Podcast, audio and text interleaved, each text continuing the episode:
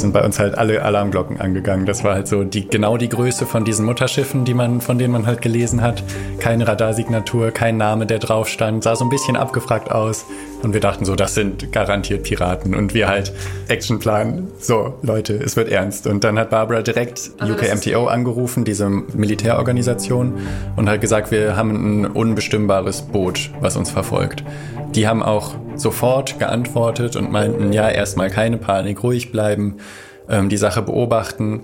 Und dann ist auch direkt ein paar Minuten später eins von den Flugzeugen rübergeflogen und haben uns wieder gefragt, alles in Ordnung? Und wir, ja, ähm, noch ist alles gut.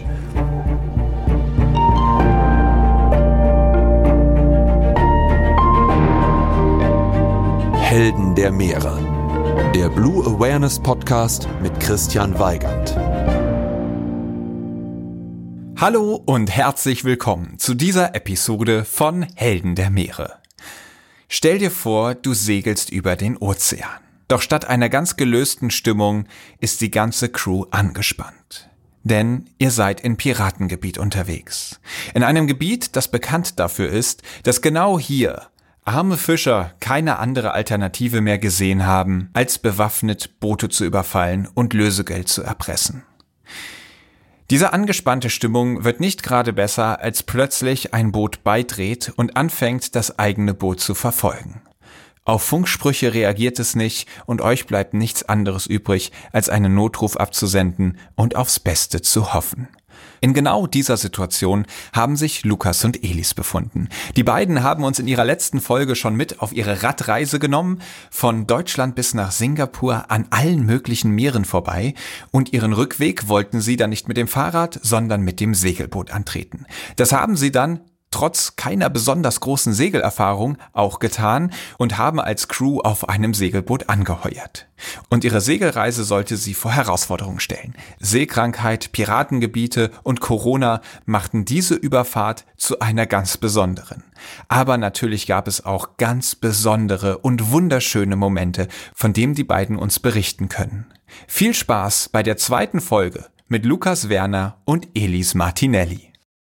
Hallo Lukas, hallo Elis. Hallo Chris. Hallo. Auf ein zweites. In der letzten Folge, die wir gemeinsam aufgenommen haben, habt ihr uns von eurer langen Fahrradreise von Deutschland nach Singapur berichtet. Und heute wollen wir gemeinsam den Rückweg bestreiten. Wie war denn euer Rückweg grundsätzlich geplant? Oh, geplant. da gab es ja erstmal gar nicht. Wir hatten ja nur die, die grobe Richtung für den Hinweg. Und dann, als wir uns irgendwann dachten wir, ja, irgendwie müssen wir auch wieder zurückkommen. Da haben wir dann verschiedene Entwürfe gemacht. Also natürlich kannst du einfach zurückradeln, aber das wäre ein bisschen redundant gewesen. Ähm, wir hatten überlegt, mit der äh, transsibirischen Eisenbahn zu fahren zurück. Ja, das war unser Plan B. Und dann irgendwann hat sich so als Plan A rausgestellt, wir würden voll gerne mit dem Schiff zurückreisen, also mit einem Segelboot. Das war aber lange nur so eine Spaßidee. Und wir dachten so, ja, wir segeln dann zurück, natürlich. Und äh, dann haben wir aber in China, glaube ich, ja, jemanden getroffen, der das tatsächlich gemacht hat, der einfach mal so äh, mitgesegelt ist irgendwo. Und der hat uns dann davon erzählt und wie man da Leute findet. Und dann dachten wir, okay, versuchen wir einfach auch mal. Und so ist das dann passiert. Und so ist der Inhalt auch für diese Podcast-Folge entstanden. Da könnt ihr euch drauf freuen. Aber wir starten jetzt, wie wir es von Helden der Meere gewohnt sind, mit dem Meeresrauschen. Meeresrauschen. Wie sieht denn für euch der perfekte Tag auf dem Segelboot aus? Okay, mein perfekter Tag ist, ich stehe relativ spät auf, weil ich äh, davor wahrscheinlich Nachtschicht hatte und bin ultra hungrig und muss erstmal essen. Dann gehe ich an Deck und es strahlender Sonnenhimmel und tatsächlich eher so ruhig, eine Flaute. Okay. Es ist halt so flach, vielleicht sogar, dass ich mal ein bisschen Yoga an Deck machen kann. Mit flach meinst du so wenig Wellenbewegung? Genau, ja. ja. Okay. Zumindest für den ersten Teil. Und dann, wenn ich mein Yoga gemacht habe, darf der Wind auch kommen und das in ordentlichen Beam Reach, wie man dann sagt. Das ist der perfekte Windrichtung von, ja, so von der Seite hinten, so seitlich. Und dann wird ein Podcast gehört, es wird äh, Musik gemacht, es wird gespielt. Genau, bis zum Abend, wo man sich für die Nachtschicht vorbereitet. Genau, also schlafen gehen meistens, bevor man dran ist.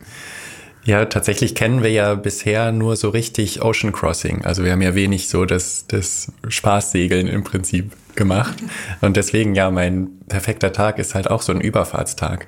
Am besten, das passiert nicht jeden Tag, aber ab und zu wirst du morgens von Delfinen geweckt. Ja. Du machst halt die Augen auf und du hörst so ein Klickern und Pfeifen durch die Bordwand. Wir haben halt vorne im Bug geschlafen, in der Bugkajüte du weißt schon, oh, da sind Delfine und dann bist du auch mit einem Schlag hellwach und springst auf und rufst den anderen zu, Delfine, Delfine. Und dann gehen alle an Deck, schauen sich das halt an und dann, ähm, wenn du unterwegs bist und in voller Fahrt und dann kommen die Delfine dazu, das ist einfach der Hammer. Die schwimmen ja so mühelos mit, die haben ja gar keine Probleme mit so einem Segelschiff mhm. mitzuhalten und äh, nutzen so, man weiß ja gar nicht so richtig, warum sie das machen, ob sie es einfach nur interessant finden oder die Geräusche lustig finden oder ähm, irgendwie den, den Strömungsschatten des Bootes ausnutzen können. Aber auf jeden Fall sind sie dann oft ziemlich lange mit dabei.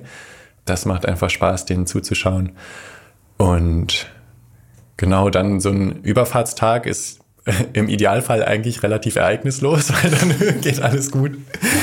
ähm, genau, es gibt keinen Sturm, man, ähm, man kann einfach gemütlich sein und äh, es muss ja eigentlich immer nur eine Person am Steuer stehen ähm, der, der Computer hält ja automatisch den Kurs und ähm, man kann einfach in den Tag hinein leben. Also am Steuer steht man nur, um zu überprüfen, ob der Computer auch genau. das macht, was eine, er soll. Eine Person muss halt immer da sein und quasi Verantwortung tragen sozusagen, mhm. das halt und ein bisschen den Radar im, im Auge haben bisschen Aussicht halten, ob nicht irgendwelche schwimmenden Container oder schlafenden Wale vor einem auftauchen.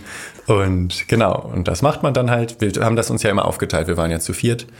Und das heißt, du hast, du musst nicht den ganzen Tag da stehen, sondern nur einen Vierteltag. Mhm. Und dann äh, den Rest des Tages kannst du einfach machen, worauf du Lust hast. Bisschen, wie Elis eben schon sagte, einfach äh, seinen Hobbys nachgehen. Ich habe immer gerne Ukulele gespielt, ähm, weil Barbara, unsere Kapitänin, hat halt eine richtig gute Ukulele an Bord dabei und das hat Spaß gemacht.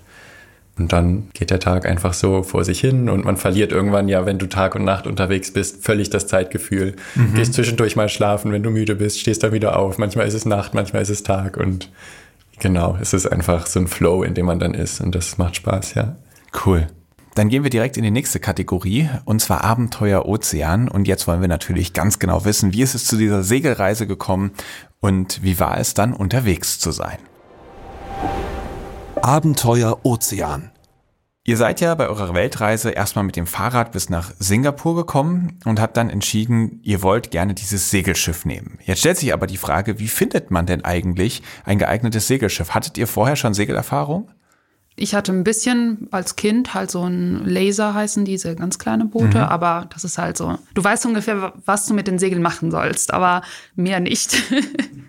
also auf jeden Fall. Und wir haben beide einen Sportbootführerschein. Also wir können normales Sportboot fahren. Das ja, so Motor, genau. Ja. Aber sonst nicht, würde ich sagen, oder? Genau. Ich war auch mal als Kind auf so einem Segeltörn dabei, aber von von nichts eine Ahnung gehabt. Also ja, einfach okay. nur als Kind mit also, also grundsätzlich jetzt erstmal nicht so die Crew, wo man sagt, oh super, wenn wir uns die jetzt an Bord holen, die schmeißen ja den ganzen Laden von alleine. Wie findet man trotzdem ein Segelboot, das einen mitnimmt? Es ist tatsächlich relativ einfach. Äh, es gibt ein paar Plattformen, wo man sich melden kann. Äh, einmal Find a Crew, das ist so der typische Plattform, wobei man da eher ein bisschen Erfahrung mitbringen sollte, weil die immer so die Meilen angegeben haben, äh, wie viel man schon gereist ist. Aber es gibt auch Facebook-Gruppen und so. Und da haben wir eigentlich unsere Mitfahrt gefunden. Ja, wo wir es gefunden haben, heißt Boat Hitchhiking and Crew Connections.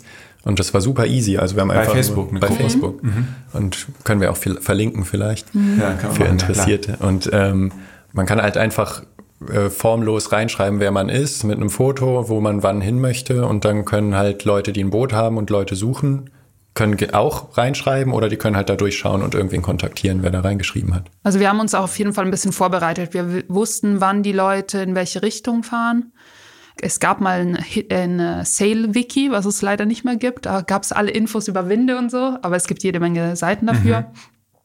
Und deswegen haben wir es auch so geschrieben, dass es klar war, wir wissen, wann es losgeht mit der Überquerung äh, des Indischen Ozeans, aber dass wir zum Beispiel durch äh, Radreisen wissen, wie man auf engen Raum lebt und mit äh, Challenges unterwegs und dass sie auf jeden Fall sowas können. Und auch mit vielleicht äh, Nahrungsknappheit, man weiß ja nicht. also, dass wir mit sowas in, klarkommen. Und äh, das sind sogar vielleicht Sachen, die den Captains also wichtiger sind, als dass man Segelerfahrung, weil der Captain kann ja segeln. Also unser Captain äh, Jim, der fand es sogar besser, dass wir nicht keine Erfahrung haben, weil dadurch konnte er uns das so beibringen, wie er es haben möchte. Hm. Und das ist auf einem Eigenboot, glaube ich, wichtig, dass, ähm, weil er meinte, er hatte Freunde. Es war übrigens für sie auch das erste Mal, dass sie äh, Crew an Bord hatten. Also also Leute, die sie nicht kannten. Und er meint, er kannte äh, ein Freund von ihm, der findet das ganz furchtbar, wenn er erfahrene Segler hat, weil dann wollen sie das immer so machen, wie sie, wie sie das kennen. Hm. Es gibt beim Segeln ja viele Sachen, die nicht richtig oder falsch sind, sondern wo es mehrere Möglichkeiten gibt, wie man ja, das löst. Ja. Und das muss halt stimmen mit dem Team, mit dem man da unterwegs ja, ist. Ja, verstehe, verstehe. Und dann beschreibt doch mal, auf welchem Boot, bei welcher Crew seid ihr dann letztendlich gelandet? Das war die Complexity. Das ist ein ähm, Elfmeter Halberg Russi. Also das ist so, ja, manche sagen der Rolls-Royce unter den Weltumsegelungsbooten. Also nicht vom Luxus her, sondern einfach von der Stabilität und von der Verlässlichkeit. Also genau, an dem Boot gab es auf jeden Fall absolut nichts auszusetzen. Und Konntet ihr das überhaupt beurteilen? Vorher nicht, aber jetzt im Nachhinein schon. Also wir haben Vergleichsboote dann gesehen. Genau, und, wir haben ja dann äh, gesehen, mit was andere Leute unterwegs waren. Und das war da haben wir jetzt auf jeden Fall ähm, richtig, also aus Glück einfach ein ja. gutes Boot erwischt. Die Crew, also die beiden anderen, das waren halt äh, Jim und Barbara, ähm, beide schon Rentner und halt auf ihrer Weltumsegelung, die halt jetzt ein bisschen äh, dadurch, dass Barbara ein bisschen Rückenprobleme hatte, auch Unterstützung wollten, dass halt Jim, wenn die See rau wird, nicht auf sich allein gestellt ist. Und deswegen haben die halt gesucht. Ja, wir fanden schon, als sie uns kontaktiert haben und wir so das erste Mal geskypt haben, hatten wir so das Gefühl, oh, das sind irgendwie wir in 50 40 Jahren, Jahren oder so, ja. 50, ja, 40. Genau. und das war, wir haben so, so viel von uns einfach in den beiden gesehen und das hat einfach richtig gut gepasst. Und die beiden halt auch schon ewig zusammen und. Das ist so ein Pärchenvorbild. Ja. Also, das ist so, wenn wir in dem Alter noch zusammen sind und so sind, dann Hut ab. Also, da haben wir alles richtig gemacht. Cool. Ja. Wow. Okay. Was war das dann für ein Gefühl, loszusegeln? Also erinnert ihr euch da noch sozusagen an die, an den ersten Tag, vielleicht bevor es losging, eure Erwartungen und wie war es dann wirklich? ihr seid schon am Lachen. Ja glaube, du musst das erzählen. Ich muss das erzählen, wahrscheinlich, ja. Ähm, wir hatten gehofft eigentlich, dass wir so ein bisschen in, also wir sind von Phuket in äh, Thailand los. Mhm. Äh, wir sind noch mal ein Stückchen hochgeradelt äh, von Singapur. Wir dachten, also die äh, Jim und Barbara dachten auch, dass wir vielleicht einen Tag noch durch da die Buchten segeln können, um einfach ein bisschen Spaß da zu haben, aber auch damit wir das Boot so ein bisschen kennenlernen. Äh, dann ging das aber nicht wegen Wettersituation und dann waren wir halt ein paar Tage einfach an Bord und ähm, haben da einfach nur ein bisschen äh, genau plan geplant, wie die Im Hafen. Im, ja, in, eher, das war kein Hafen, das war einfach auf ähm, in Geankert so einer, in genau, mhm. Anker, genau. Ähm, Habt ihr eure Fahrräder so. eigentlich auch noch mit aufs Boot genommen? Nee, nee, äh, tatsächlich waren meine Eltern äh, über Weihnachten da. Das, wir sind ähm, im Januar losgesegelt und im, über Weihnachten genau, nur über Weihnachten waren meine Eltern da und die sind tatsächlich mit unseren äh, Fahrrädern zurückge also zurückgeflogen. Ja, okay. Genau, ja. Okay, also, sorry, aber ihr, ihr lagt in dieser Bucht ähm, genau. und habt da ein paar Tage dann einfach auf dem Boot verbracht. Ja, und wir sind aber um in, erstmal in diese Bucht überhaupt ähm, gesegelt. Und da habe ich schon gemerkt, scheiße, okay, ähm, sorry für das Wort. aber ähm, ja, ich hatte so ein mulmiges Gefühl im Bauch und ich so, nein, nein, nein, nein, nein. Weil ich werde, ich werde ja, also äh, im Auto äh, nicht seekrank. Äh, da wird dir übel? Genau, wird mir übel. Und ich dachte, ach, ein Boot wird schon irgendwie. Und da wurde es mir halt ein bisschen schlecht. Ich dachte, so wird schon. Ja. das wurde, wurde erstmal nicht. Also da muss ich direkt jetzt den Sprung machen, weil ähm, die Überfahrt nach Sri Lanka, das ist unsere erste Strecke gewesen, hat äh, sieben Tage gedauert, meine ich. Und ich war sieben Tage lang seekrank, so richtig. So richtig. Äh, so richtig flach.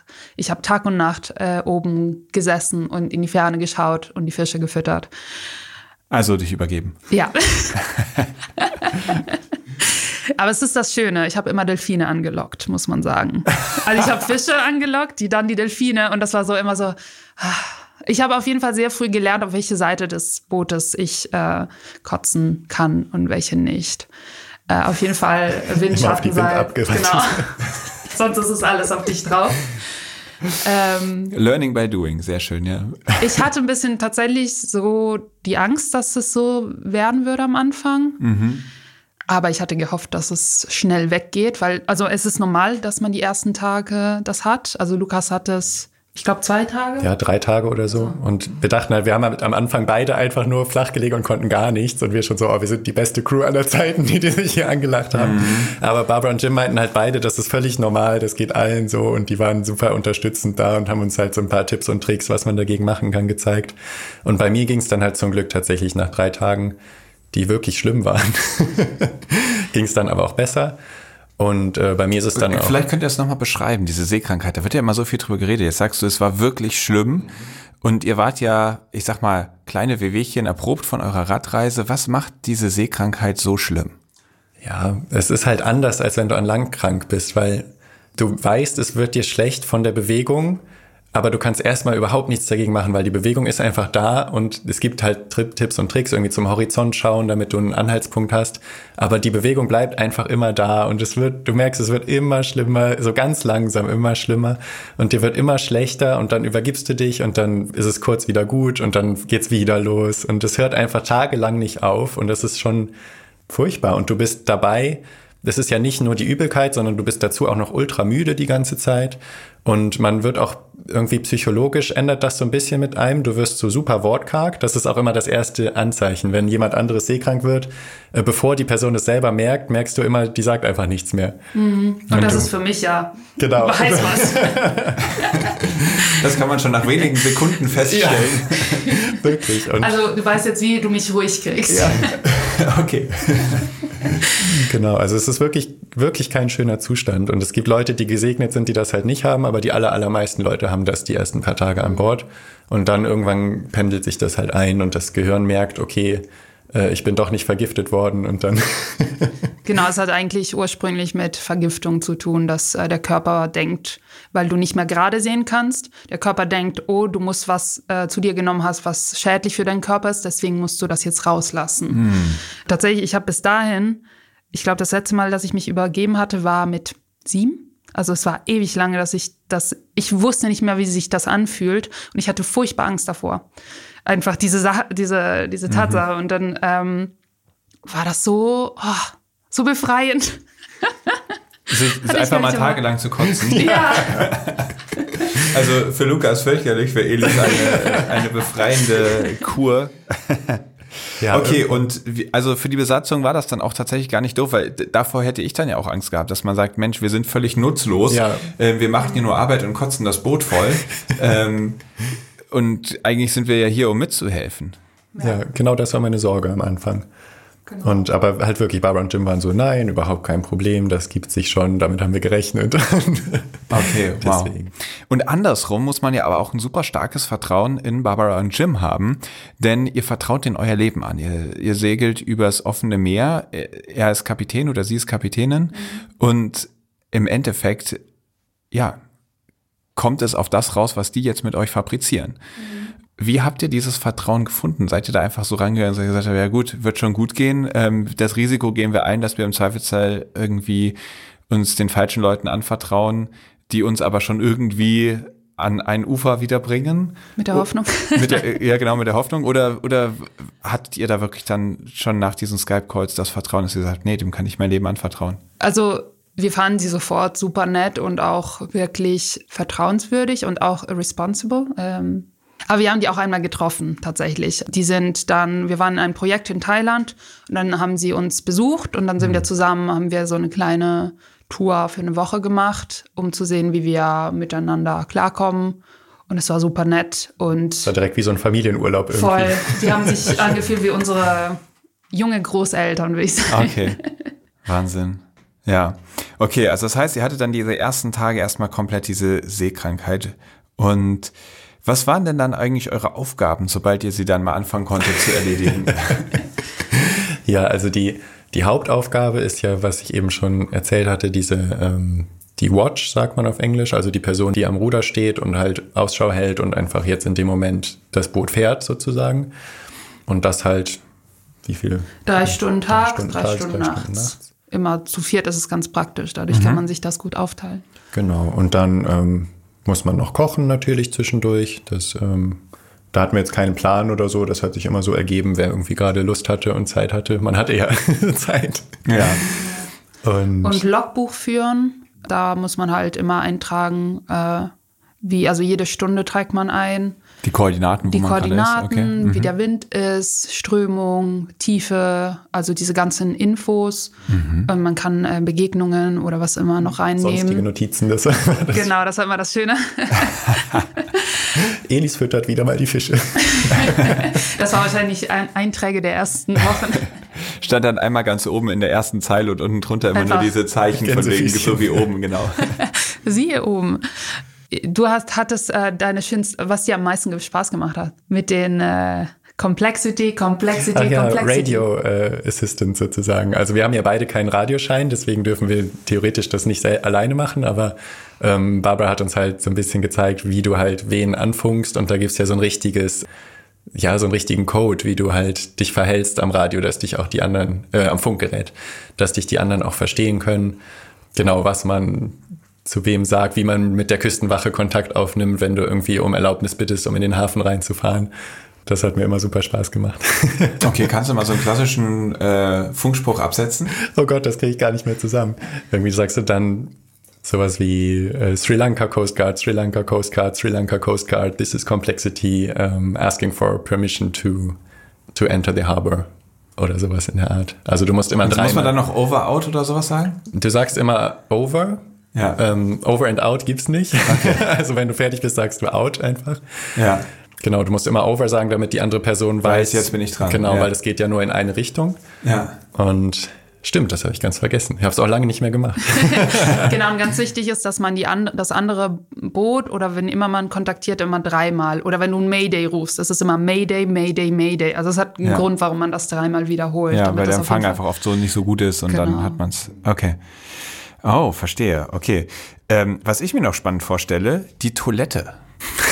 Also ich selber war noch nie so lange auf einem Boot ähm, unterwegs und gerade wenn man dann noch zwei Leute hat, ihr kanntet euch dann ein bisschen von dieser Reise vorweg, aber man, also ich finde irgendwie so ein Klo zu teilen, gerade wenn es so ein ganz enges ist und ich weiß nicht, was da noch alles Dusche und äh, ich weiß nicht, was sie, wie sah das Bad da aus und und und wie war es, wie sah euer Lebensraum aus? Also vielleicht könnt ihr das mal beschreiben.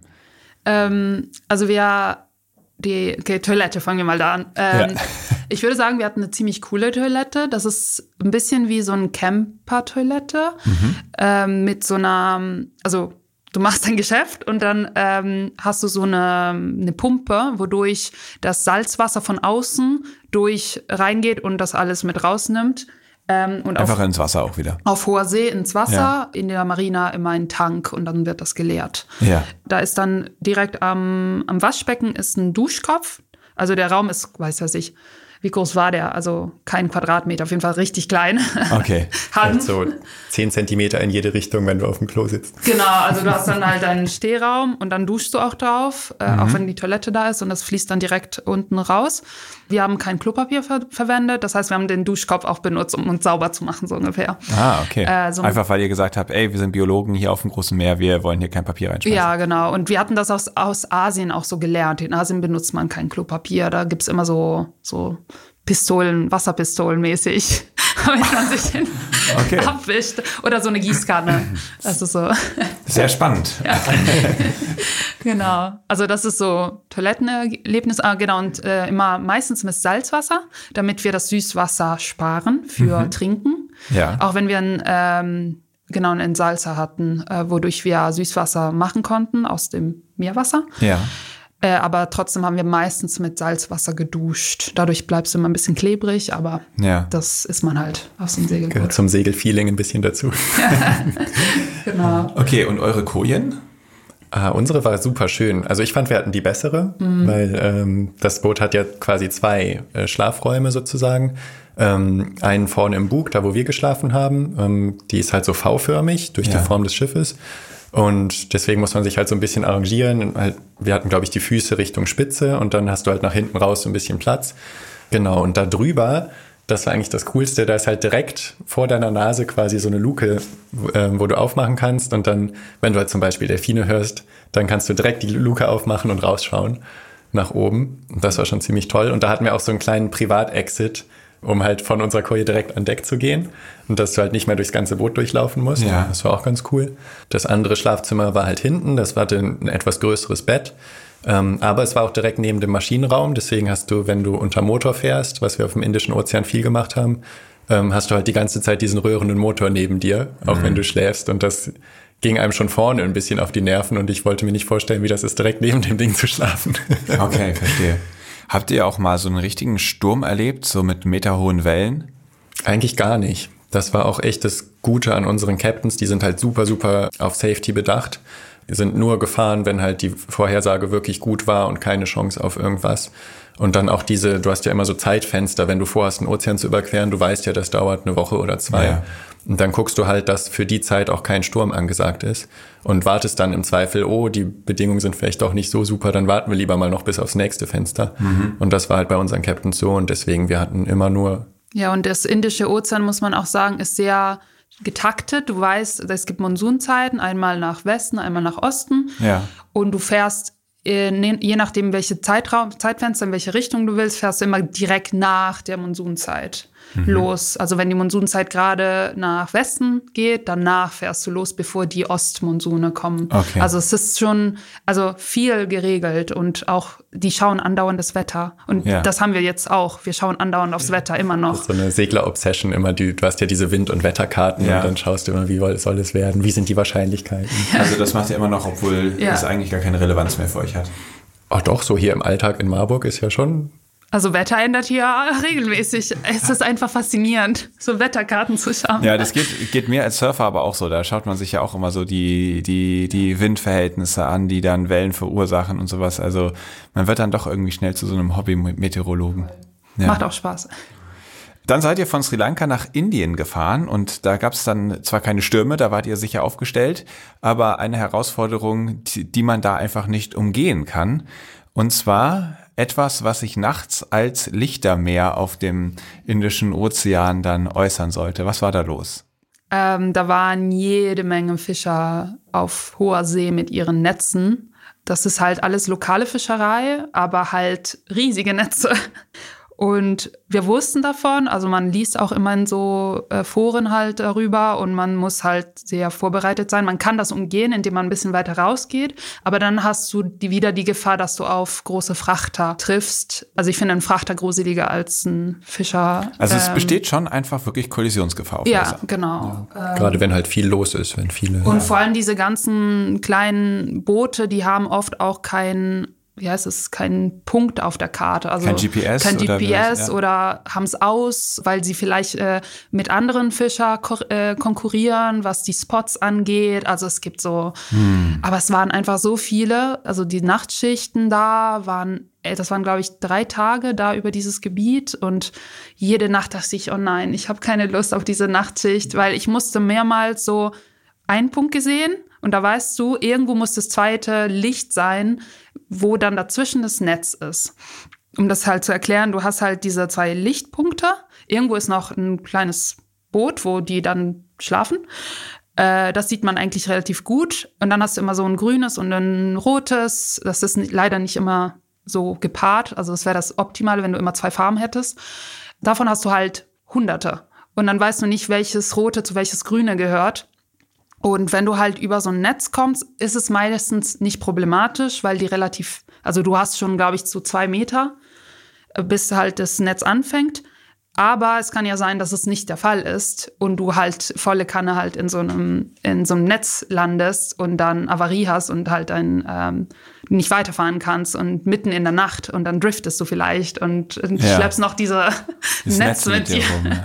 Ist, ist euch das passiert? Nee, ihr, nee, ihr habt es nee. immer am Schiff. Also einmal war es so, ich sehe die zwei Punkte und denke so, ich dachte, ich hätte es umfahren, hab dann plötzlich noch einen Punkt gesehen und dachte, nein, oh nein, oh nein, und dann ganz entspannt so drüber, hab den Motor ein bisschen runter. Also es war schon zu spät, um. Genau, ich konnte nicht mehr. Einmal habe ich tatsächlich, das haben, hat keiner gemerkt, aber einmal bin ich so, okay, 100, nee, okay, 90 Grad Wind. Wind. Ich dachte, ich gehe da über eine und dann war doch der Punkt woanders und dann war ich so, okay, jetzt einfach ein bisschen langsamer fahren. Und es hat tatsächlich keiner gemerkt. Das hat keiner gemerkt tatsächlich. Ah, aber ich habe, genau, also relativ entspannt äh, gewendet. Also jetzt nicht wirklich 90, 180, sondern. Das geht ja mit dem Segelboot auch nicht. Genau. Das passiert ja alles langsam. Ja, Ja. genau. Okay, verstehe. Spannend. Und äh, du hast gerade gesagt, oh, du hattest dann so richtig Schiss vor der Nacht. Du hast gesagt, ich habe gar keine Lust. Gab es das auch mal, dass ähm, du dann gesagt hast, oh nee, also ich, ich habe echt gar keine Lust gerade, es ist mir irgendwie zu heikel und dann äh, drum gebeten hast, dass es jemand anders für dich übernimmt? Also oder hat man da eisern durchgezogen, gesagt, nee, jetzt bin ich dran, da muss ich durch? Also eher das Zweite. Also ich habe eher versucht, immer das zu machen, damit ich auch einfach bewusster damit umgehen kann. Und ich weiß, ich kann das und eigentlich kann nichts passieren, weil man ist auf hoher See. Es, also es ist wenig, was passieren kann. Außer ein schlafender Wal. ist nicht uns passiert, aber es passiert. Okay, also ist eine Geschichte, die euch erzählt wurde. Genau, oder? und so wird erzählt, dass äh, ein, also Alleinsegler gibt's ja auch einige und der hat so ein bisschen eingenickt mitten auf hoher See und dann plötzlich so, pff, so richtig volle Kanne in, äh, in einen schlafenden Wal reingefahren. Oh je. Ja, also es war eher ein Schreck, glaube ich, als dass da was passiert ist. Aber ich weiß halt nicht für, für das arme Tier. Ja, das, ich denke auch. genau. Ja. Aber das war tatsächlich die ganze Zeit eher unsere Angst und wir so, oh, hoffentlich passiert es uns nicht. Ja. Und da kannst du halt nachts nichts gegen machen, weil die siehst du ja nicht, Ja. weil die so direkt dicht unter der Oberfläche sind. Ja, stimmt. Und da gibt's einige, südlich vom, von Indien gibt's sehr viele Wale, die da lang schwimmen. Ja. Die Frage, die ich mir jetzt gerade noch stelle, wie lange wart ihr denn dann immer an diesen Orten an Land? Äh, nur ganz kurz einkaufen, Vorräte auffüllen und das Ziel war schnell anzukommen? Oder habt ihr euch auch gedacht, nee, cool, wir sind jetzt in Sri Lanka, wir bleiben hier für ein halbes Jahr und äh, schauen uns das an? Oder wie war das? Barbara und Jim hatten es so nicht eilig, aber die wollten schon relativ zügig weiter. Also wir haben, ähm, wie waren das? In Zwei Indien Wochen? hatten wir zwei Ah, Wochen. Indien waren wir drei Wochen. Genau. Und Sri Lanka waren wir zwei zwei. Wochen. Genau.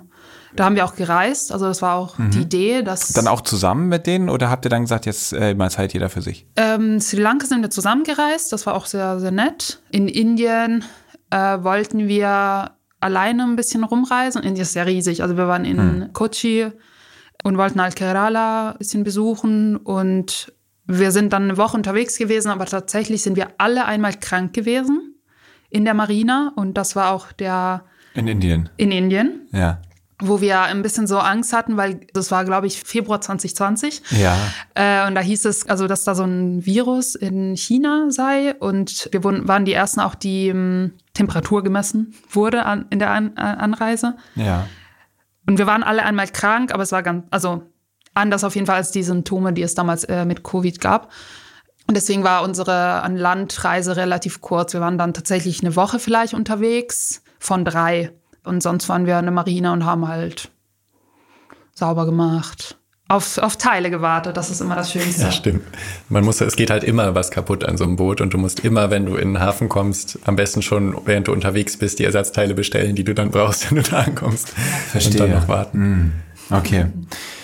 Und dann seid ihr von Indien nach Djibouti gesegelt. Djibouti, das liegt quasi auf dem afrikanischen Kontinent. Wenn du am Horn von Afrika nördlich, also das liegt da, und das ist dann dieser Übergang vom Indischen Ozean zum äh, Roten Meer und genau Ja. da liegt, also südlich, äh, genau. Ja. Und da hattet ihr ja ganz herrliche Momente auf der Fahrt dahin und ganz besonders wird euch da wahrscheinlich, äh, werden da euch ein paar Nachtschichten in Erinnerung sein. Vielleicht könnt ihr uns mal erzählen, was da passiert ist. Also es war dunkel, Nachtschicht und richtig flache See. Das heißt, wir mussten halt äh, mit dem Motor fahren, aber es war einfach wirklich spiegelglatt. Also kein Wind, nix. Und plötzlich, ich war so am, ich weiß nicht, ich habe gelesen und plötzlich sehe ich so eine Wolke. Und ich dachte, die Wolke wäre also von oben, also im Himmel oder eine Reflexion im Wasser vom Himmel, aber da war einfach nur klarer Himmel und also sternklar. Aber diese Wolke war riesig, unter Wasser so grünlich. Und die kam immer näher. Und ich so, was ist das? Ich dachte so richtig, was, was zum Teufel, was soll das da? Also vor allem, weil es so flach, normalerweise hast du so Meeresleuchten, hast du ja, wenn da eine Welle kommt, dann leuchtet halt diese Welle, weil es durch die Reaktion halt leuchtet. Aber das hat einfach nur vor sich hingeleuchtet. Und immer so ein bisschen aufgeleuchtet, so wirklich wie ein lebendes Organismus. Okay. Und ich weiß nicht, ich will jetzt nichts verraten von anderen Geschichten, aber vielleicht hat der eine oder der andere den Schwarm gelesen oder jetzt gesehen. Äh, Und da gibt's ähm, ja sowas ähnliches. Mehr, mehr will ich nicht spoilern.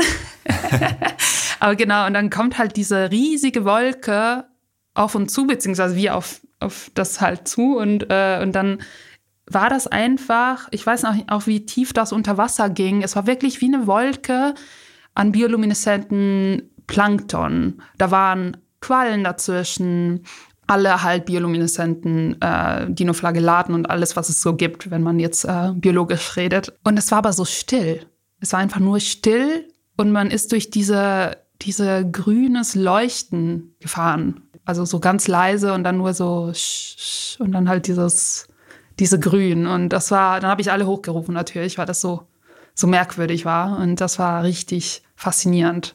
Und irgendwann war es vorbei. Also es war einfach, wahrscheinlich einfach eine äh, Blüt, Algenblüte und ganz viel Plankton dazwischen. Mhm. Also sehr faszinierend, genau. Ja. ja.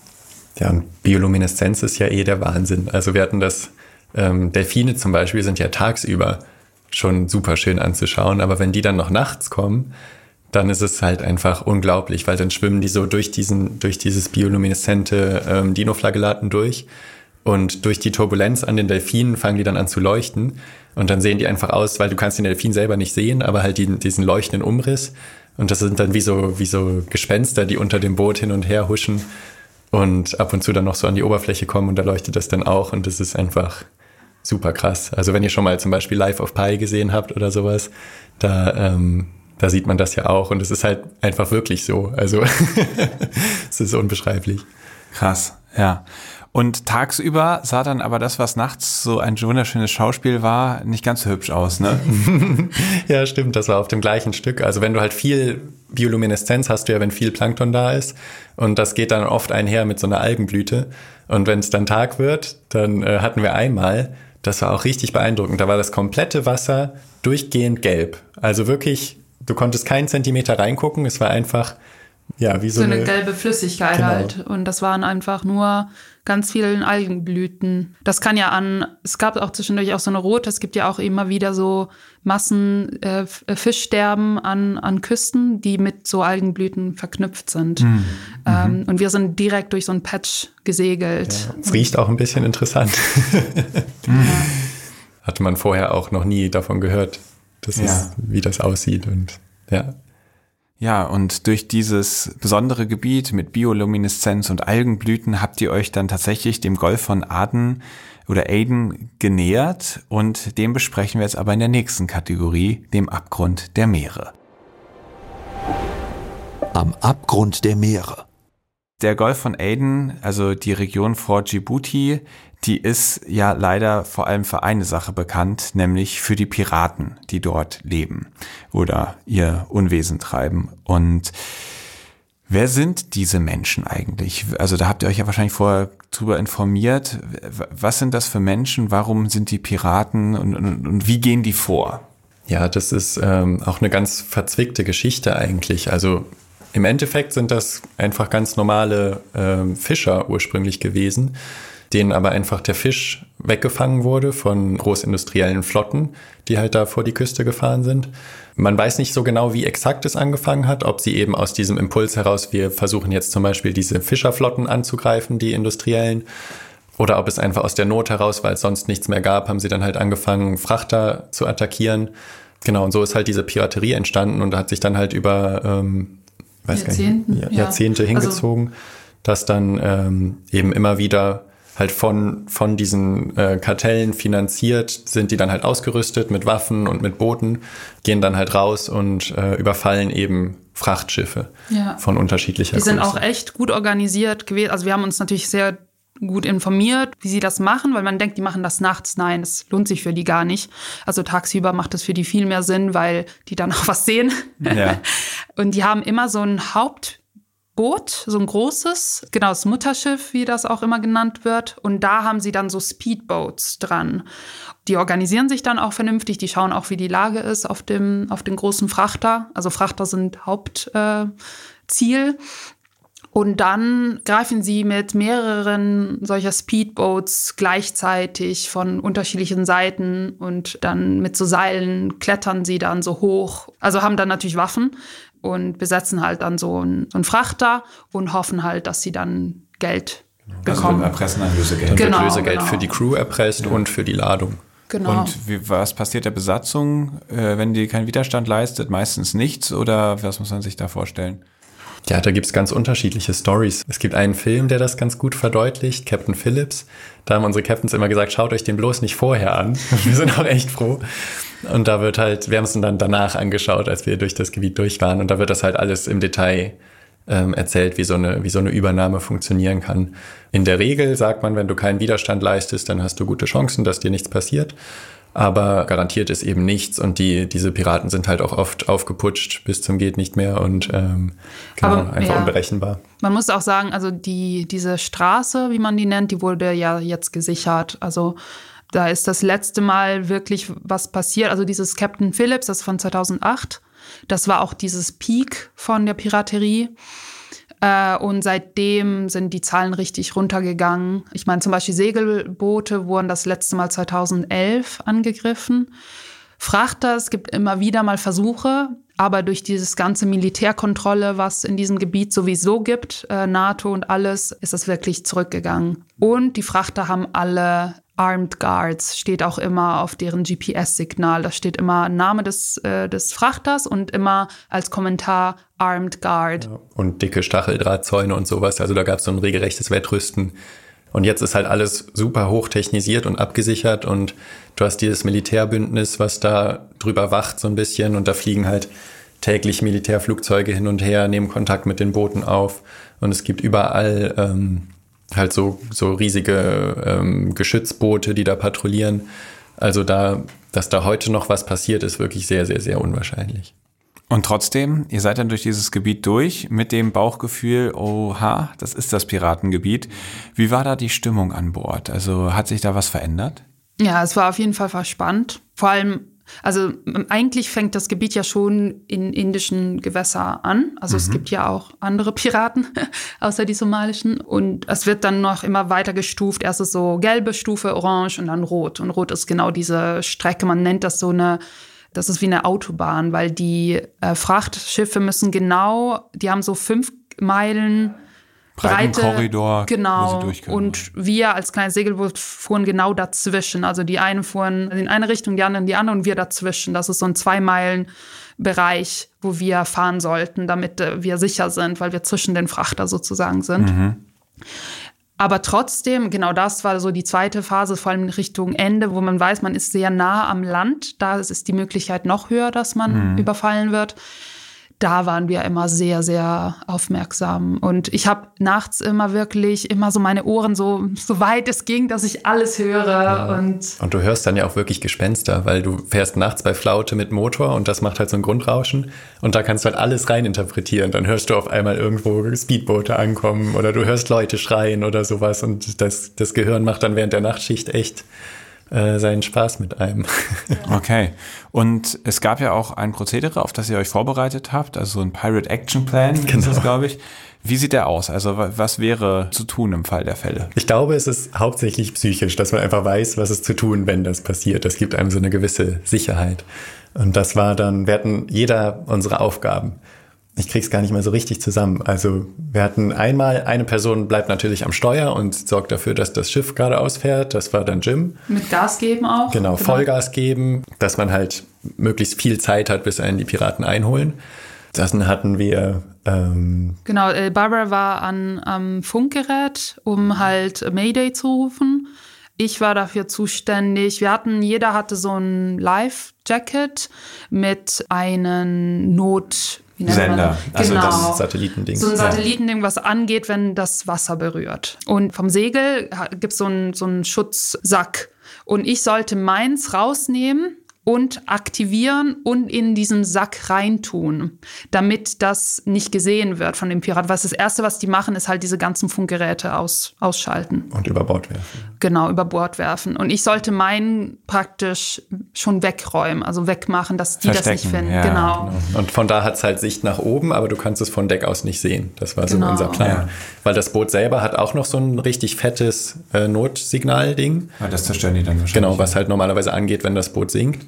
Und das ist halt auch eine der ersten Sachen, die die dann kaputt machen. Genau. Und du musstest dann diese Leinen, das war das Genau, dann wollten wir, dann hatten wir die Idee, Leinen hinten rauszuhängen. Also wir hatten ja richtig, richtig lange Leinen an Bord.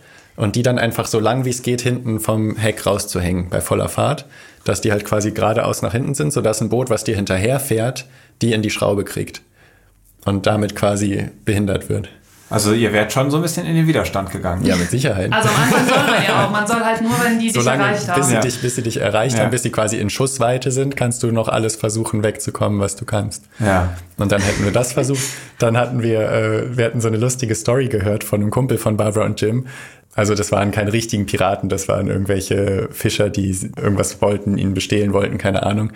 Der hatte einen Cricketschläger an Bord und ist dann irgendwie nackt und schreiend an Bord rumgehüpft mit diesem Cricketschläger und hat die so in die Flucht geschlagen. Einfach durch Abschreckung. ja. Wahrscheinlich eher das Nacktsein war das Genau. Abschrecken.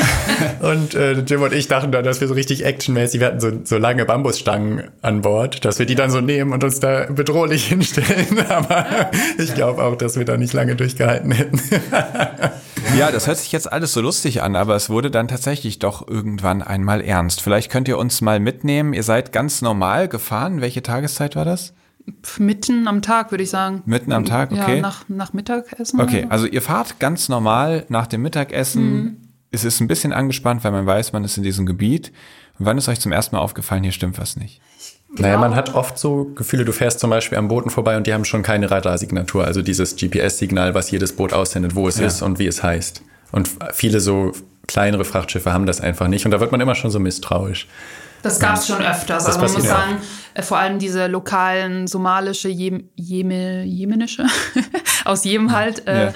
die haben das oft nicht, weil es zu teuer ist. Und da sollten wir halt auf jeden Fall immer schauen, okay, Ausschau halten. Und dann gab es plötzlich tatsächlich eins, was wir dann länger uns angeschaut haben, weil es halt Richtung geändert hatte. Und es fuhr halt erstmal so schräg von der einen Line, die in unsere gleiche Richtung ging, so schräg rüber. Und wir dachten, okay, der überquert ein, einfach diese Autobahn und fährt irgendwo anders. Aber dann plötzlich blieb er halt hinter uns und hat halt auf uns geschaut, also ist äh, in unsere Richtung. Und das eine ganze Weile. Also es, es, wurde nicht schneller oder so, äh, aber es lag die ganze Zeit hinter uns. Gleicher Speed, dauerhafte Entfernung, das kannst du ja auch messen, ob das näher kommt. Da sind bei uns halt alle Alarmglocken angegangen. Das war halt so die, genau die Größe von diesen Mutterschiffen, die man, von denen man halt gelesen hat. Keine Radarsignatur, kein Name, der drauf stand. Sah so ein bisschen abgefragt aus. Und wir dachten so, das sind garantiert Piraten. Und wir halt schon so ein bisschen mehr Gas gegeben und nicht Vollgas. Und das ist halt immer hinter uns hergekommen. Und wir dachten Also ihr so, seid schneller geworden, es ist auch schneller geworden. ähm, Ich weiß es nicht, ich glaube eher nicht, aber ich glaube, wir waren alle ein bisschen so verspannt, dass Ja. es so gewirkt hat, als wir es Ja. auch Also es hat uns definitiv verfolgt in dem Moment. Ja. Und dann halt wir direkt Actionplan. So, Leute, es wird ernst. Und dann hat Barbara direkt Also UKMTO angerufen, diese, diese ähm, Kontroll- Kontroll-Militärorganisation und hat gesagt, wir haben ein unbestimmbares Boot, was uns verfolgt. Die haben auch sofort geantwortet und meinten, ja, erstmal keine Panik, ruhig bleiben, ähm, die Sache beobachten und falls es näher kommt oder falls sonst irgendwas passiert, sagt uns sofort wieder Bescheid. Und dann ist auch direkt ein paar Minuten später eins von den Flugzeugen rübergeflogen und haben uns wieder gefragt, alles in Ordnung und wir, ja, ähm, noch ist alles gut. Genau, aber wir waren halt wirklich auf Spannung, jede kleine Und Bewegung. konntet ihr das Boot selbst nicht auch anfunken? Wir haben es versucht. Wir haben Ja. mehrmals äh, gefunkt. Es, es hatte kein, also es hatte irgendeine komische Schrift an der Seite oder Zahlen, meine ich. Wie weit war das denn von euch entfernt? Also ihr konntet da schon lesen, was auf der Seite stand. Ja, Also wir hatten ein ziemlich gutes mit- Fernglas. Ja, mit Fernglas. Das war vielleicht, weiß nicht, 200, 300 Meter. ja. Also schon Okay, nah. also so nah, dass wenn die jetzt Ja. richtig Gas geben, innerhalb von ein paar Minuten. Genau, auch- Ja, also ja, die, genau. die, wenn die Speedboats gehabt hätten, wären die innerhalb von einer Minute da gewesen. ja. Und die hatten halt, weil das Boot keinen richtigen Namen hatte, kannst du es auch nicht richtig anfunken. Du kannst halt Ja, okay. sagen, ähm, seltsames Boot hinter uns, seltsames Boot hinter uns, seltsames Boot hinter uns. Was wollt ihr? genau. Haben wir mehrmals versucht, aber keine Rückmeldung gehört. Wahrscheinlich haben sie auch nichts an Bord gehabt. Keine Funkgerät, können Ja. nicht Englisch, kann ja auch sein. Ja. Ja. Dann haben wir aber Glück gehabt. Vielleicht wegen dieses äh, Flugzeug, was über uns äh, und uns gerufen hat. Ich weiß nicht, ob die dann gemerkt haben, dass es halt äh, Militär ist oder es war wirklich einfach nur so ein, ähm, Zufall. Ein Zufall. Und er ist tatsächlich auch kurz nachdem von der anderen Richtung ein Frachter vorbeigefahren ist, ist er einmal durch diese Autobahnrichtung ja, okay. und Also vielleicht hat er einfach weg. abgewartet, dass dieser Frachter vorbeifährt. Aber in dem Moment äh, ist es uns gar nicht eingefallen, weil eigentlich wäre Ja. die Zeit da gewesen, um vor Direkt, diesem ja. Frachter. Aber wer weiß, der war auch nicht schnell, dieser, dieser kleine, ja. Ja, Aber wir waren so alle. Ja, da ist uns echt das Herz in die Hose gerutscht. das glaube ich. Aber es war vielleicht eine gute Übung, wer weiß. Ja. Und dann seid ihr im Roten Meer angekommen und wart dann dort im Sudan. Da wurde es dann ja auch wirklich nochmal seglerisch herausfordernd, als ihr dann durch diese ganzen Riffe navigieren musstet. Ich hätte jetzt eigentlich gedacht, Mensch, das Rote Meer, das ist doch eine so viel befahrene Wasserstraße, da wird doch alles kartiert und bestens aufgearbeitet sein, aber scheinbar ist dem gar nicht so.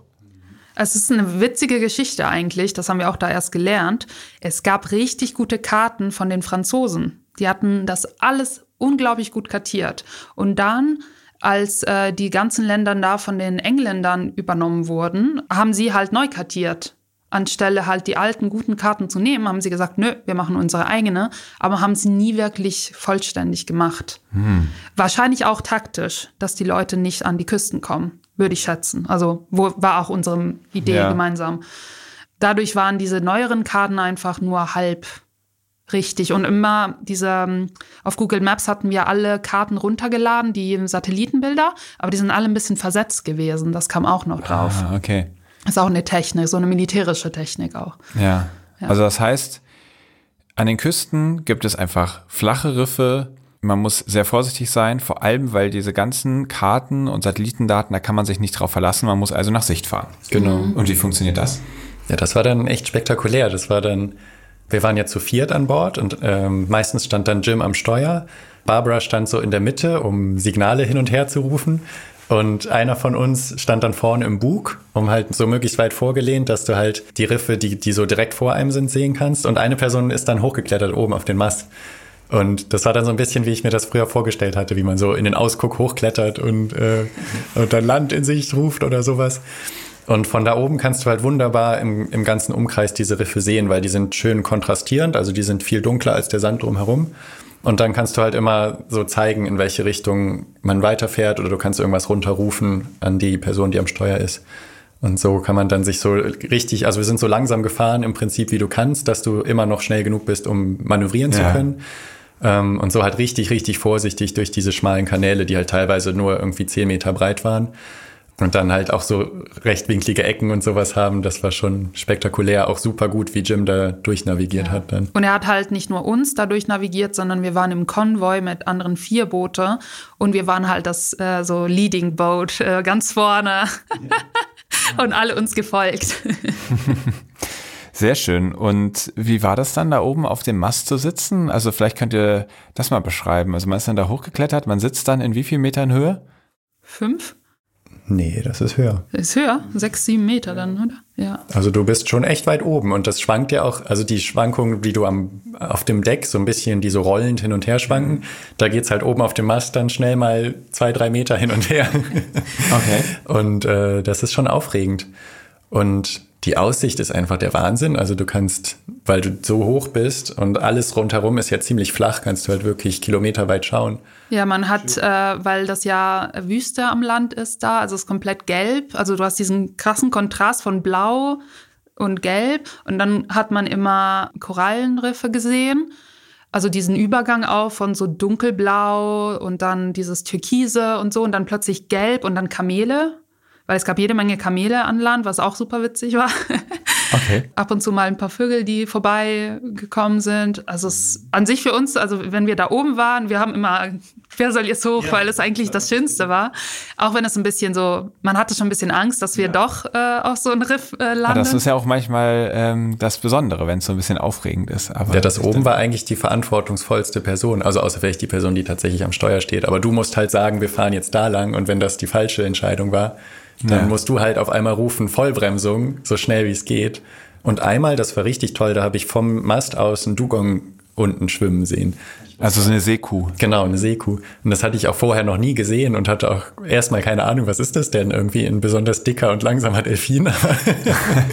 Dann war das halt eine Seekuh und die war so ein bisschen pink gefärbt an der Oberfläche. Und mit das sind die Art mit dem gegabelten Schwanz, also nicht die mit diesem runden. Das war echt super besonders, weil das hatte ich, ich hatte gar nicht erwartet, ich wusste gar nicht, dass es die da gibt. Ja. Und dann das zu sehen, das war toll. Hat man bei sowas eigentlich auch die Chance zu sagen, oh, guck mal, da sind jetzt gerade Delfine im Wasser, lass uns reinspringen, ähm, oder da ist jetzt ein Dugong ähm, oder ein Hai oder was weiß ich, gerade dann als Freitaucher äh, hättet ihr ja einfach nur eine Maske gebraucht und direkt abtauchen können. Macht man sowas dann, dass man auch sagt, ganz spontan reinspringen oder? Also in der Situation gerade, wo das diese engen Kanäle waren, da war da gar nicht dran zu denken. Also da hätte man gar nicht irgendwie ankern können. Also du musst ja mit dem Segelboot immer ankern, damit ja. du nicht irgendwo hindriftest. Ja. Und da war halt gar nicht so viel Platz, dass du mit ausgestreckter Ankerkette in irgendeine Richtung pendeln kannst, ja. weil du direkt auf dem Riff gesessen hättest. Also da musste man halt wirklich weiterfahren. Genau, mhm. weiterfahren und man konnte jetzt auch nicht lange da die Seekuh anschauen, weil wir halt auch einfach auf Fahrt, weil du kannst auch nicht anhalten. Wenn du mit dem Segelboot anhältst und es ist ein bisschen windig, fängst du ja sofort an, in irgendeine Richtung zu treiben. Deswegen musst du quasi dauerhaft unterwegs sein und dann musste man die Gelegenheit leider rechts liegen lassen. Tja, und dann war, was ich in Indien schon angedeutet hatte, auf einmal harte Realität. Corona hat die ganze Welt in Atem gehalten. Und was hatte das dann für euch für Auswirkungen? Wir waren in Djibouti noch, also beziehungsweise wir waren noch auf der Überfahrt von Indien nach Djibouti. Da hat meine Mama als Vorreiterin uns eine E-Mail geschickt und gesagt, es ist eine Pandemie. Das war im Endeffekt die E-Mail. äh, sie und ein paar andere haben uns regelmäßig dann E-Mails geschickt mit den Updates, was ist die Lage. Man muss dazu sagen, dass Edis Mama bei der WHO arbeitet, also die saß auch an der Quelle von den Informationen. Genau, also wir haben immer vor allen anderen die Infos gekriegt wahrscheinlich. Ja. Und dann kamen wir in Djibouti an und äh, wir wurden noch an Land gelassen, drei Tage, nicht länger. Und dann am dritten Tag hieß es, ihr müsst zurück aufs Boot und ihr seid in Quarantäne. Anstelle, dass sie sagen, okay, ihr könnt dann wegfahren. Nee, wir sollten zwei Wochen warten. Und wir so, hä, okay. Und das waren tatsächlich, glaube ich, die schwersten zwei Wochen von der ganzen Reise. Weil wir waren in einer dreckigen, in so einem dreckigen Hafen konnten nicht raus aus diesem Boot. Und bei uns ging es so weit, dass wir tatsächlich am ersten Tag, wo wir Quarantäne machen mussten, erfahren haben, also da ist ein Flugzeug, der zurück nach Europa fliegt, als der letzte. Und dann macht der, der ähm, Flughafen zu. Und das war wirklich, glaube ich, das stressigste Moment. Auch äh, die Spannung mit den zwei, also mit Jim und Barbara, ist da ein bisschen entstanden, weil ich meine, wir waren denen praktisch komplett geliefert, wenn wir entscheiden, weiterzureisen dann überlassen wir unser Leben praktisch in deren Händen, was immer passiert. Und, ähm, und es wusste ja wirklich niemand, wie es jetzt weitergeht. Also ihr hättet die Wahl gehabt, mit diesem Flieger jetzt abzubrechen. Ja. Genau. Genau, aber. Da haben wir auch echt lange eine Krisensitzung drüber diskutiert, ob wir jetzt abbrechen sollen oder nicht. Und am Ende hat dann aber doch überwogen, weil wir waren auf einem Boot, was nach Europa fährt. Und wir hatten ja so ein bisschen diese idealistische Idee, wir wollen auf keinen Fall fliegen, was wir auch da dann durchziehen wollten, so ein bisschen trotzig, halt komme Pandemie, was es wolle, wir schaffen das schon. Vor allem hatten wir das Gefühl, dass wir da sicherer sind auf dieses Boot, als wenn wir zurück nach Europa und dann sind wir, wo sind wir dann? Also hm. wahrscheinlich hier wie alle andere eingesperrt zu Hause. Also lieber aufs Boot mit Meer und alles als auf. Und auf dem Boot bist du ja auch perfekt isoliert. Also da kommt ja. ja. Okay, und wie hat, also ihr habt dann diese zwei Wochen Quarantäne absitzen müssen und dann durftet ihr weiter segeln. Genau, da haben wir das äh, Schiff, äh, das Boot voll mit Essen gepackt. Wir durften noch einmal an Land. Wir sind auch vorher, als wir eigentlich gar nicht an Land durften, sind wir einmal in so einer Nacht- und Nebelaktion, weil uns das Essen ausgegangen ist, haben wir uns an Land geschlichen zum Supermarkt und haben Essen gekauft. An den quasi an den Hafenwachen vorbei so ein bisschen. Ach, das war richtig spektakulär. Ja. Also ihr hattet so doll Hunger, dass ihr gesagt habt, äh, also ihr habt gesagt, wir haben jetzt kein Essen mehr, wir müssen uns jetzt was besorgen. Und Na, wir hatten die Option, das über so einen Agent zu kaufen und der hat einfach horrende Preise verlangt. Der hat irgendwie für einmal zum Supermarkt gehen und Essen bringen. 100 irgendwas. Keine Ahnung, über 100 Dollar verlangt. Und das von einem Tag auf den anderen, weil genau. und die Preise sind jeden Tag gestiegen. also das war so ein bisschen die Initiative von dem anderen Boot, was mit da war. Die beiden haben halt gesagt, so Leute, wir gehen heute Nacht einkaufen, wer kommt mit? Krass. Und dann sind wir einfach mitgegangen. Und das war im Sudan? Nee, in Djibouti noch. In Djibouti. Genau. Aber trotzdem ein Land, wo ich mir so denke, boah, wenn man da jetzt aber verhaftet wird, muss nicht unbedingt gut sein. Mhm. Ja, das war dann auch, als wir dann unterwegs waren, dachte ich die ganze Zeit so, oh, vielleicht war das jetzt nicht die beste Idee. Ja, und ich hatte furchtbar Angst, weil ich bin an, an Bord geblieben und ich dachte, was, wenn die nicht zurückkommen? Also, ja. was mache ich hier? so, also nicht, würdet ihr im Nachhinein sagen, war ein Fehler? Das ist ja gut gegangen. Ja, aber es war nicht nötig, weil das die, war absolut. Also wir wussten aber nicht, dass sie uns nochmal an Land lassen. Und ein, also wir haben Druck gemacht, dass sie uns nochmal an Land lassen, weil wir mussten Essen holen. Was hätten wir sonst gemacht? Wir wussten nicht, was auf uns zukommt. Klar. Und deswegen, so notgedrungen war es einfach nötig. Wir mussten vorsorgen, dass wir auf jeden Fall schon einkaufen können, weil sonst wussten wir es nicht halt, was Ja. passiert. Also man hätte natürlich auch 100 Dollar zahlen können.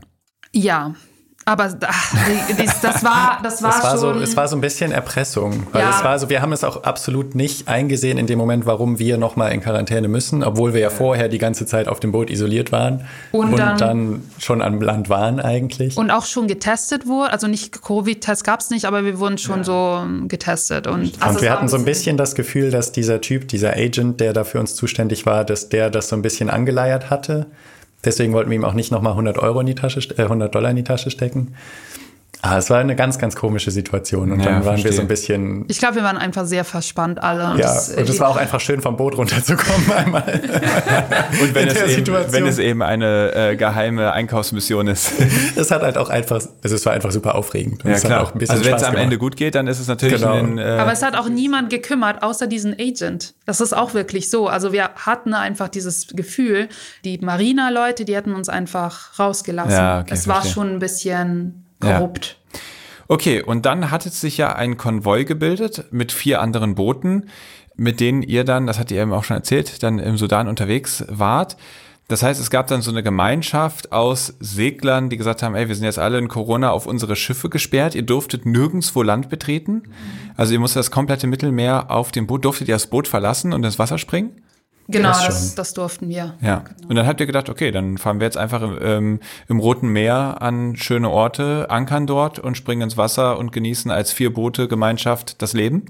Ja. Na, ganz so unbeschwert war es nicht. Also wir waren ja alle so ein bisschen, machen wir das jetzt? Manche haben auch überlegt, ihre Boote da zu lassen und nach Europa zu fliegen, aber das war nicht so richtig die Option, weil du dann weißt, das Boot ist wahrscheinlich nicht mehr da, wenn du zurückkommst. Und deswegen die ganzen Leute, denen die Boote gehörten, die waren eigentlich sich alle einig, dass sie das jetzt machen.